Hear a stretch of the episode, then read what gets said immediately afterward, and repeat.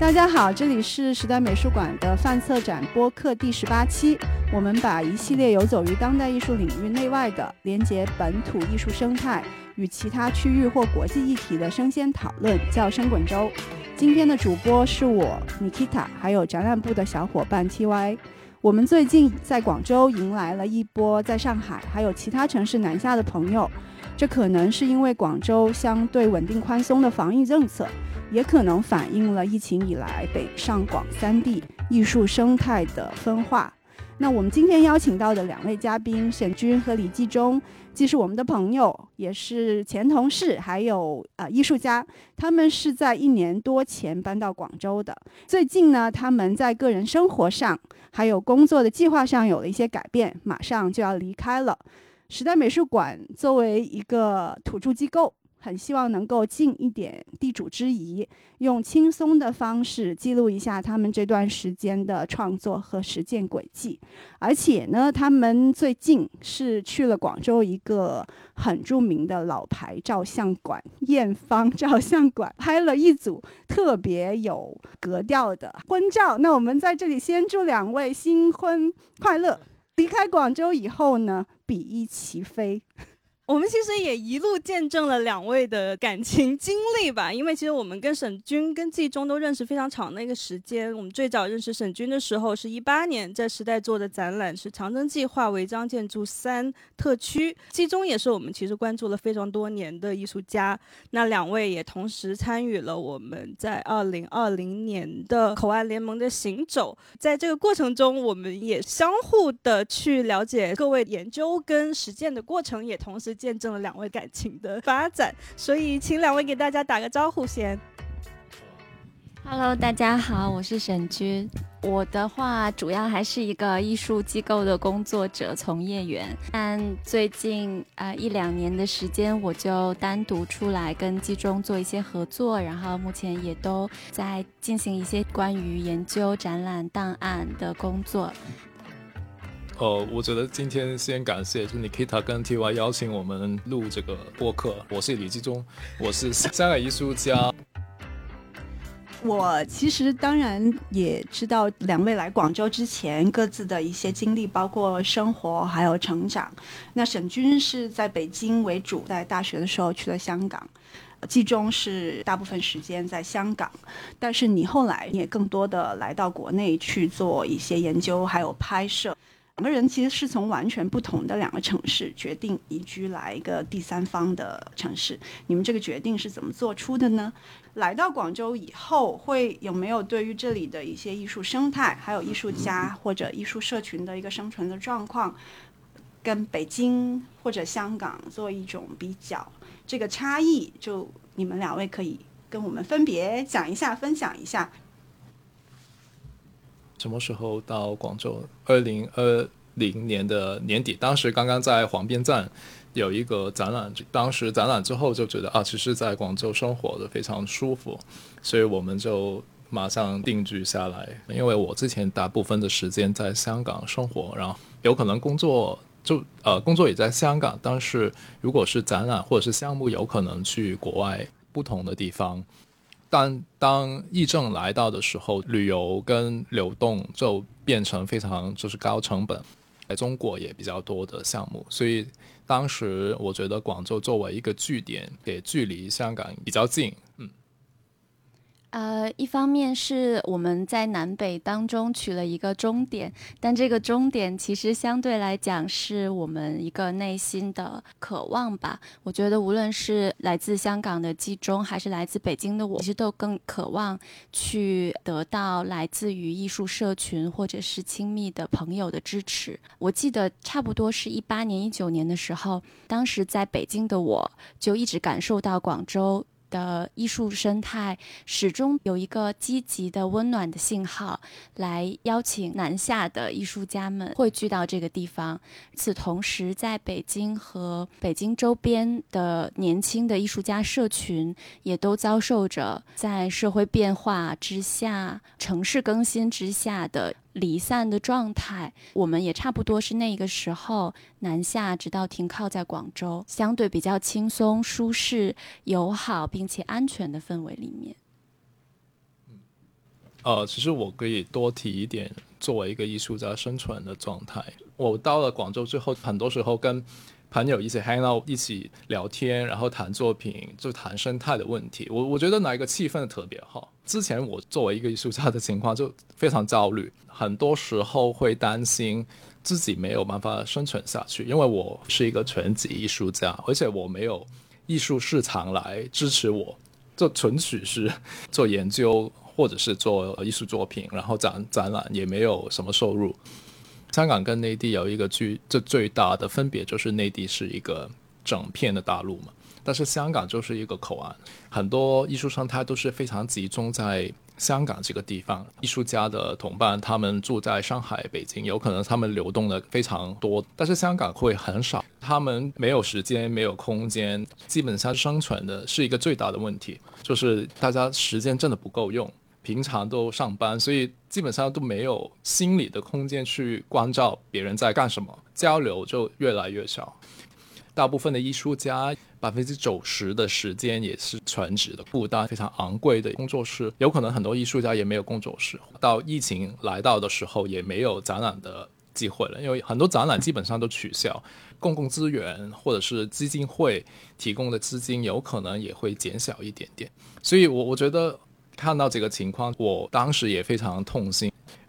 其实我们到了广州之后，我们两个的工作生活的模式，包括心态也有了相应的转变。我觉得某种程度上，啊，因为我们的性格相对比较严谨和慢热的那种类型，所以其实我们并不是特别的主动的，或者是积极的去跟在地的社群打交道，但反而我们是一个被接纳的角色。以同时间，我们有点像是。比较观察式的参与，我一直觉得，我们希望呢，还是跟所有的朋友们以人与人之间的的友情来做交往，并且是发展很长远的关系。嗯，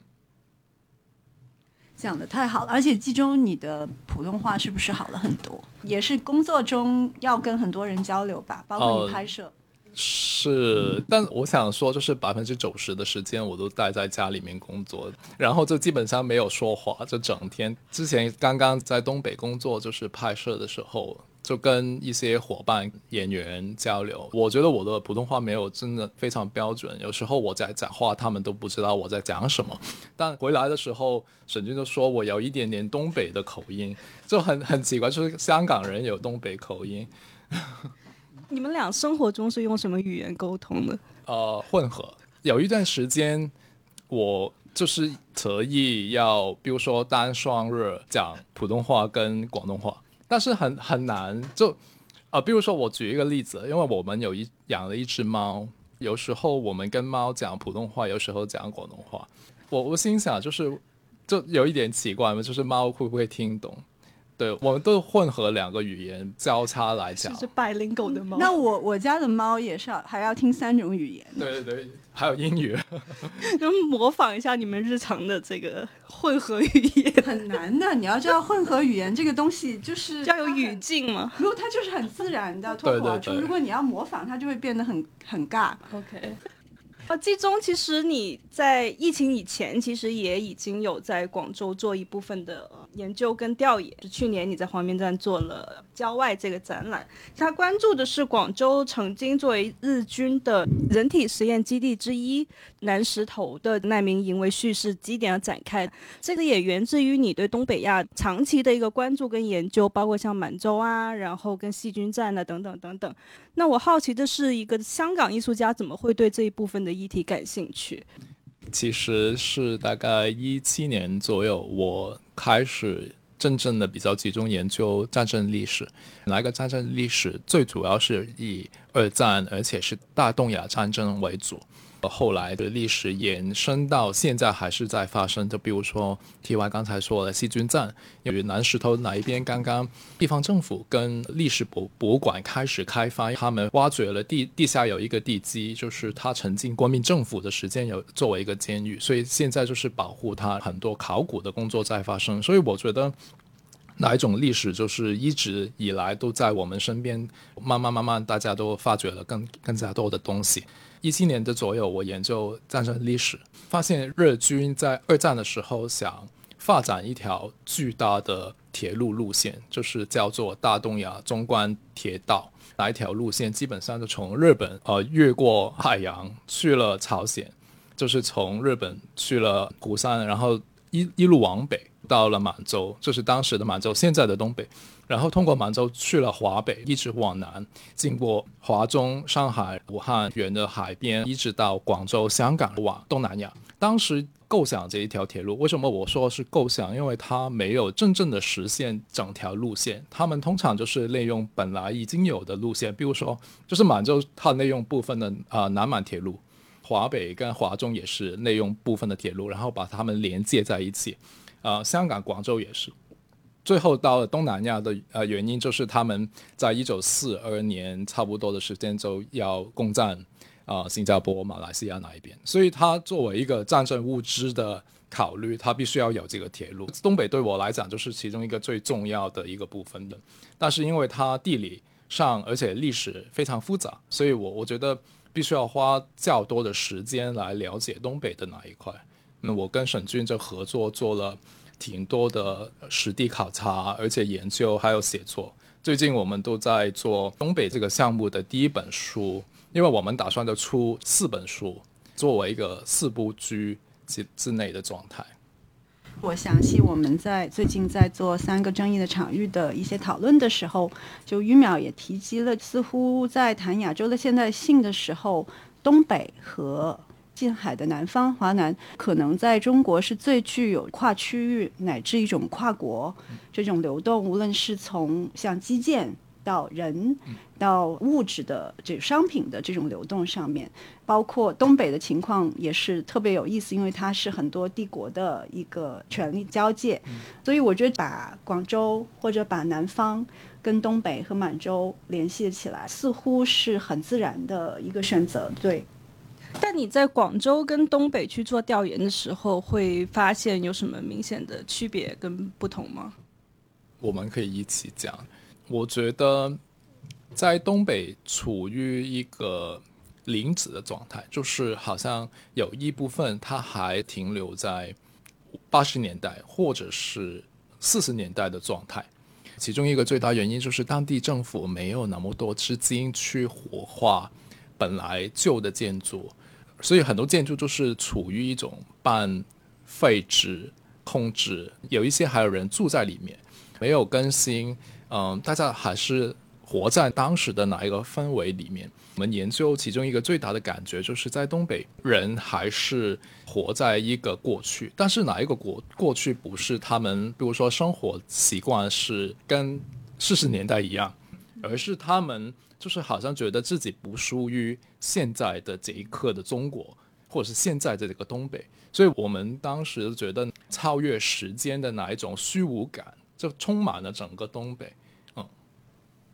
后我觉得冀中的情况会更特别一点，因为他广州对他来讲还是有文化。的相似性，我们两个去东北考察的时候，其实很明显，集中会以一个更加他者的身份，而且他也非常注意的去界定自己这个他者的状态。可能我呢，就是来自于社会主义时期的记忆，还是会有嗯蛮大的影响。所以，其实我们在考察过程当中，会自然而然的跟不同的时期遗留的经验有有所回应，某种程度上。这种互相的碰撞，在我们的旅行当中，可以对应我们在广州和东北不同的那个体验。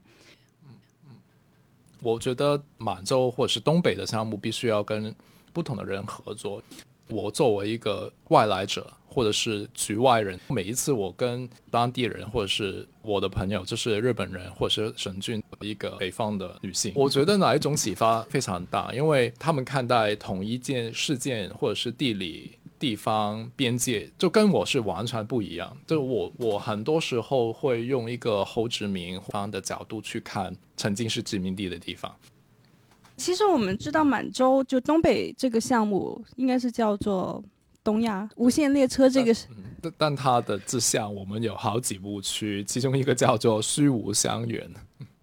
对，这个是你你最新做的一件作品，然后哪一个作品就是我跟一个日本的艺术家一起合作，他们名字叫做伊伊萨吉优狗，呃，伊伊佐治雄屋，对，对对对，其实挺有趣。我我分享一点点，就是跟他合作的状态。比如说我跟伊萨吉他合作的时候，我举一个例子好了，他觉得当时在东北的日本人不会觉得自己是满洲人。或者是有满洲的身份，他们还是非常强调自己是日本人。但是当我们看文献档案的时候，他们会分不同阶级嘛，就是不同的人有不同阶级。比如说日本台湾人、日本朝鲜人、中国人、满人，还有外国人。但是他们还是有一个国民的身份。但国民的身份因为各种的原因，他们后来没有办法去理发做一个国民身份的法律。就是日本人还是。真正的没有变成所谓的满洲人，啊，伊萨吉就觉得啊，所有日本人都觉得自己不会是满洲人，但是我就觉得啊，是不是应该也有保留？还是有一些人，因为他作为一个农民迁移到哪一边，拥有自己的土地，他觉得自己跟土地的关系不是我们的护照上面写着满洲跟日本哪一种非常明显的分别？我觉得，呃，区别。对待身份的态度，我我觉得非常有启发性啊。嗯，从我跟季中开始合作，包括他跟以下吉，都是在疫情的情况底下。其实我们所有人的经验都是片面和局部的经验，这个也跟我们去反思自己的身份认同、价值判定，包括吸收到的视觉经验和判断，到底是一个三分之一或者说多分之一的状态。我们三个人。中间的讨论其实也勾连起了每一个人的某种缺失和者某种固化。嗯，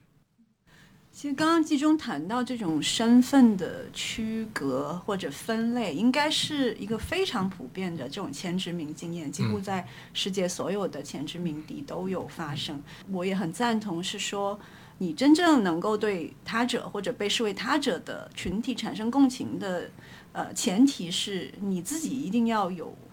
有时候被视作他者的这种体验，你才能产生共情。我相信在九季中的这些作品当中，其实这一点肯定是一个很重要的连接。嗯，对，你们刚刚有提到一个工作中一个非常重要的部分是对于档案的研究跟参与，除了居无相远的出版，也包括你们两个之前做的 Step Back Forward 的一个项目。之前认识沈军，他在长征计划主要的工作内容也是涉及到档案。那我好奇的是，你们两个人的合作是基于对档案的共同的兴趣，以及沈军你最开始是怎么介入到季中的工作里面的？我记得你的那篇。之前在生气画会的演讲之前，你有讨论过关于你自己身份的转变。你们两人对档案的研究跟介入有什么不一样的角度？合作的过程中会不会对档案有着不同的理解？我先从最开始我们为什么合作啊讲起，可能相对更。简单或者说自然一点，还是因为在讨论当中有了一些共识或者是争执，在这种不断的日常的讨论里面，就偶尔有了一些我们不如共同做一些事情的线索。疫情期间，其实对我们来说，可能更重要或者更紧急的事情是留下一些大家的想法也好，心理状态也好。所以档案的工作就是从 Step by Forward 这个档案项目最先开始了。那这一个项目，嗯，也最初是因为其实季中他有香港艺术家的身份和能力去申请到公有资源。于是，我们就呃可以开始发起一个以香港为地理上的主要关注点的这样一个线上的档案项目。我们当时的感觉是，作为一个长期在内地去实践的艺术工作者，其实我会在跟季中的讨论当中得到非常多关于香港本地的艺术生态跟内地有什么不同。呃，我觉得有一个非常主要的就是，虽然香港有来自公有的社会。资源可以申请，这个是大陆很少能够覆盖到的。但同时间呢，这个公有资源的分配，它并不完全是我们想象中那么理想化的。就是公有资源，它需要有一个社会评价的机制或者偿还的机制，所以其实它会有挑选的倾斜一些资源给已经有资源的艺术家。然后在这个状况底下，刚刚毕业的、正在面临他们是否要继续从事艺术工作的艺术家，他们就会经历一个非常大的心理转折期。在这个时间段内，他们需要去解决自己的生存问题，而这个问题相对社会巨变时期以及疫情来的时候，就变得非常非常的艰难。其中要不要分享一个例子？其实我们收集了很多艺术家他们的工作方法，然后有一位艺术家，他刚刚毕业的时候，大学毕业本科，他拿到很多奖项，也有很多展览的机会，但是疫情来到的时候，所有都取消了，就是机构他也没有钱给这位艺术家委托创作作品，他马上当了外卖员，就是。骑着单车送外卖，他觉得对于自己非常失望，因为他觉得明明自己好像非常大的发展空间，但突然之间就是变成一个非常底层的人。他马上就要发展一套方法来令到自己在工作的过程中必须要去创作，比如比如说他不可以拿相机。就可以拿手机，而且很多时候拿着拿着很多外卖，他有时候就跑步去送外卖。所以我觉得哪一种对于艺术家来讲一种紧迫性，就是变化来得太快，他必须要去回应。有可能哪一种工作方法是非常生活化，对于他来讲就必须要去面对的一个情况。Step by Four 有一个目标是非常清楚的，也是因为资金来源是香港。所以我们必须要对应香港艺术家。后来我们慢慢发展到，就是南方广州的艺术家也有包括在里面。但同时间，我觉得所有的系统分配资源都不会有一个完全公平的一个状态的。所以我作为一个已经拥有了公共资源的人，我觉得可以做一点点事情吧。因为我曾经就失败了很多次，比如说写计划书，了解哪一个系统。最后就是锻炼，对我来讲是一个技能嘛，它可以怎么样比较有效的去拿到公共资源，所以我我的角色非常清楚，就是分配，就是拿到之后怎么样分配到不同的人手上。而对于我来说，其实也回应到刚刚 T Y 的提问，就是在机构内部作为一个档案处理的人，我是有来自机构的诉求，我需要让它尽量客观和标准化的变成一个可以共享或者公开的一个档案资源。在这个过程当中，其实我自己作为制档者的这个主体，常常是不可见的。就是处理档案的这个中间状态，某种程度上，要么为了过去，要么为了未来。那这个处于现在时态的我，需要去给自己动机和那个 impulse。这个过程其实我一直处理的不算是特别好，但我我也是。很长的时间去做这个事情，直到疫情期间，其实这个 impulse 就变得没那么紧急了。那在这个状态下面去发起 step by forward 的时候，其实我跟季中非常有意识的去设定，我们不能代替机构做一个完全客观标准化的平台。这样的事情其实虽然在香港是没有一个专门给。呃，年轻艺术家的共享平台的，但作为个体的我们，因为我们没有那个客观的评判的权利，同时间也没有真正去保证我们可以持续性的做这件事情的能力。那在这个情况下，我们就相对会比较主观和比较具体的去做小而特殊或者典型化的档案样本。嗯。我觉得沈军刚好你谈到的这个部分就很自然的联系到了我们下一个问题。不过我注意到你把就是像长征计划当中的这部部分工作也描述为一个机构的工作。就我们也知道，呃，卢杰他一直是把长征作为画廊和长征计划这两个部分是做一个区分的。你其实，在当时里面很大量的工作，不仅是在于收集、整理和梳理整个长征计划的事件的年。表还有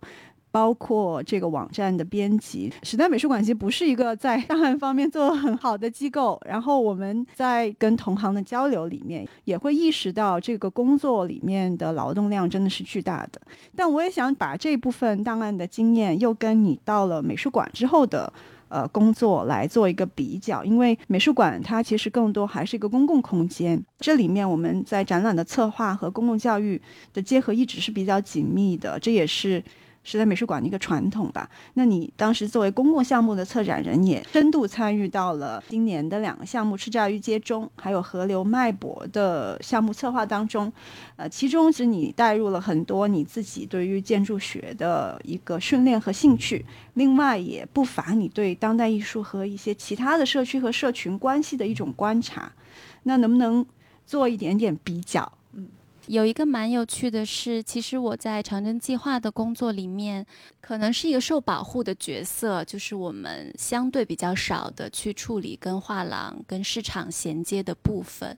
但是在处理档案的过程当中，其实对我来说最动人的是从档案中看到那一些没有被捡拾到机构历史里面或者自我阐释的体系里面，但是是非常呃生动鲜活的。人和人之间的交往、人情关系，或者因为人情关系没有被机制化之前，而留下来的很多看似很生猛，或者说呃，甚至是不太合理，或者说不太呃像正规正式的这一些材料，我觉得可能在七九八的画廊的空间里面，会面临一个很不同的问题，就是观众。在这个空间里面是模糊的，尤其是档案工作更像是一个背后的工作，所以其实对我来说，我一直都是一个观察的角色。我也叫自己是档案采集者，就是它是一个动态的过程。而到了广州之后，其实像美术馆是会对观众、对受众有着很清晰的一个。定位和不断的再去推敲，我们面对着谁，为谁做什么，然后对大家来说，我们在工作的意义到底在哪里，以及不断的去贴近呃不断更新中的群体画像跟需求，然后这个过程对我来说受益很多，因为呃我终于可以看到不是行业内的观众他们。到底在感兴趣什么呀？然后他们的需求跟他们的精神状态到底是什么？我记得很有意思的一个观众调查告诉我说，其实大部分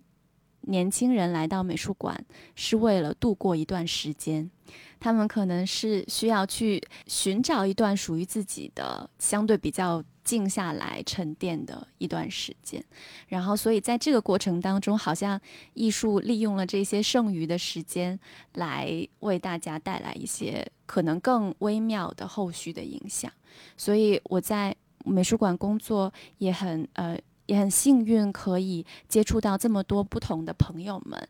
然后进行很亲切的交流。就是很扎实的关于生活、关于平常思考的交流。其实我是希望能把这种体验的过程给策划出来，然后让大家带回自己身体内一些东西，或者说一些内化的经验是如何被继续放大、强调跟消化的。中国的美术馆的观众就一直都是非常年轻的，恰恰因为在美术馆的这种工作，让我觉得，即便我的年龄肯定在增长，然后我还是可以。嗯，比较直接的去了解到年轻一代、年轻的观众们他们的一个境遇和状况，特别是一种心理的状态。包括刚刚季中提到这种 precarity，我一直觉得这个词很难翻译。就是其实不仅是香港艺术家的情况，现在大家也都知道了，就中国的很多大学的毕业生啊，那他们不仅是到基层工作，那也是很多去选择送外卖的工作。这种变化非常直接，就我们不可能是说很脱离现实的状。况这也是美术馆工作确实是会跟画廊工作最大的区别。我个人也非常珍惜这种机会。哦，对，其实季中在成为职业艺术家之前，也有在机构工作过的经历，所以这也解释了为什么我其实看季中这么多年的工作是比其他我认识的艺术家更加多的职业化的去处理一些问题，包括像这种公共基金的申请啊，包括驻留的申请等等等等。还想听季中去聊一下。这种更加职业化的工作方式，以及像大陆，甚至是更具体一点，广州这种更强调于社群关怀的工作方式，更松散的工作方式之间的一个区别，有可能跟个人的性格比较比较接近嘛？因为我曾经在画廊，就是香港本地画廊里面工作过五到六年，读书之后才变成艺术家，之前还是全职在大学里面当研究员。我觉得如果没有一个公共资源的系统，我不会训练出只处理事情的哪一种工作方法，因为我刚开始的时候真的处理蛮多后后置名的档案。我处理自己就好像处理一个机构一样，就是我的的硬盘 hard disk 里面好好整理所有的东西，比如说备份、散份。而且之前去外国驻留的时候，就研究 archival science 艺术档案应该怎么样处理。对我来讲，研究型的艺术家就是从香港有公共资源，也有后殖民档案的哪一个系统出来才会这样子。而且我的性格就是比较严谨的状态，但是我觉得。当我面对广州艺术家 T.Y 所，呃，非常重视社群里面的关怀，也相对轻松一点，就反不停提醒我，就是我没办法放松下来。然后跟他们是另外一个极端嘛，我觉得也没有所谓的好跟不好，就是因为社会会训练一个艺术家变成哪一类的人。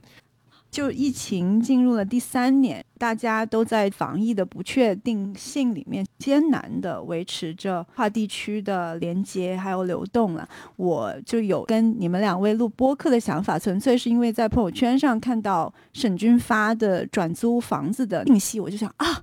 又要走了，要走了两个朋友，然后我们要赶紧拉大家来聊一聊。然后季中还是我们朋友圈里面跨境隔离次数最多的艺术家之一。可能你们回了香港之后，我们大家也没有那么容易见面，因为并不知道什么时候能够通关。那可以预告一下计划吗？两位都跟我们分享一下。我跟沈军现在就在做之前东北调研出版，还有一个新的公开档案库，线上的档案库叫做虚无箱档案，就是把呃我们的研究内容开源，然后让大大家知道怎么样做创作当中牵涉了什么素材，而且我觉得公众还可以参与，因为它不只是一个关于历史的档案库，很多公众有可能产生共鸣，后我们会有一些 open call。我们也是一直以来都在去思考研究型的艺术创作，它所牵涉到的资料或者说前期的调研，如何跟艺术作品是两条平行的路径。其中，比如说研究的部分，它可以更加公共，进入公共的界面，某种程度上也可以作为一些替代性的进入历史的路径。我们接下来除了一个网站之外，还会有刚刚像季中说满洲。的一系列出版项目，也希望以艺术家书和游记的方式来做比较轻巧和艺术化的尝试。我还有一本跟香港理工理工大学的教授潘律一起合作的一个出版，叫做《艺术答案的可能与不可能：亚洲理论与经验》，和上海的五十一个人帮我们一起出版。出版的时间应该是九月到十月份。非常期待两位接下来的工作，也希望这个疫情不会太久。那我们还是要回应一下一路向南一直以来的精神跟主旨。你们在广州也住了一年多，能给接下来要来南下广州的朋友们提供一些衣食住行上的一个建议吗？包括我记得有一次跟你们俩去了白云山 hiking，也跟季中的研究的线索有关。我也想季中跟沈军来推荐一下这个白云。山的路线，白云山的作品叫《白云山冷》，因为他在冷战当中，其实他担任了很重要的位置。比如说，领导人来到南方，他不可以进城里面，因为他在城外接待外宾比较方便一点，因为有。呃，别墅比较好的空间，在山里面开会也比较安全。在徒步爬山的过程当中，其实每走几步就会碰见一个很老的遗迹，或者是呃哪个小房子，就是领导人曾经来过。我希望就是尽快通关，然后未来我希望可以带几个团，不只是做艺术品，就是可以让大家真正的跟山建立一个身体的关系，更加界定历史。对我极力推荐这个白云山行。作为一个土著人，在广州生活了这么多年，我还是第一次用这样的视角去看相处这么长时间的自然景观。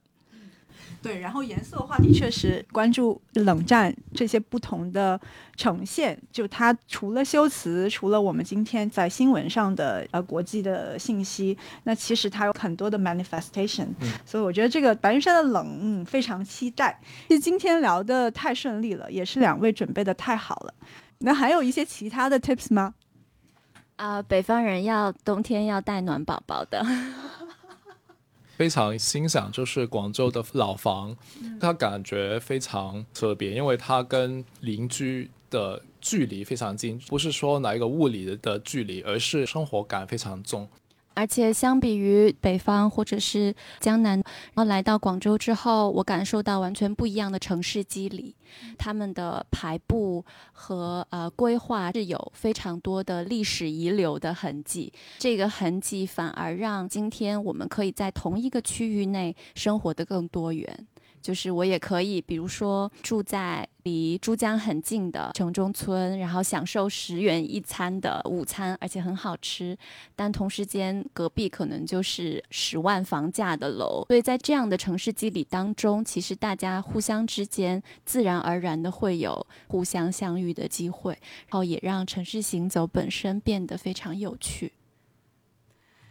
那我们再次感谢沈军和季中。最后呢，肯定是我们的预告环节，就是我们新的展览《河流脉搏：穿越边界交叠的世界》在七月二号就要开幕了，展期延续到八月二十八日，欢迎大家南下参观。然后也请大家继续支持时代美术馆和声滚州，并且记得在 B 站、Apple Podcast、喜马拉雅、小宇宙或者荔枝 FM 上面关注和点赞我们。那我们下期再见。谢谢，拜拜。拜拜。往事如风，痴心只是难懂。借酒相送，送不走身影蒙蒙。烛光投影，映不出你颜容。人之间。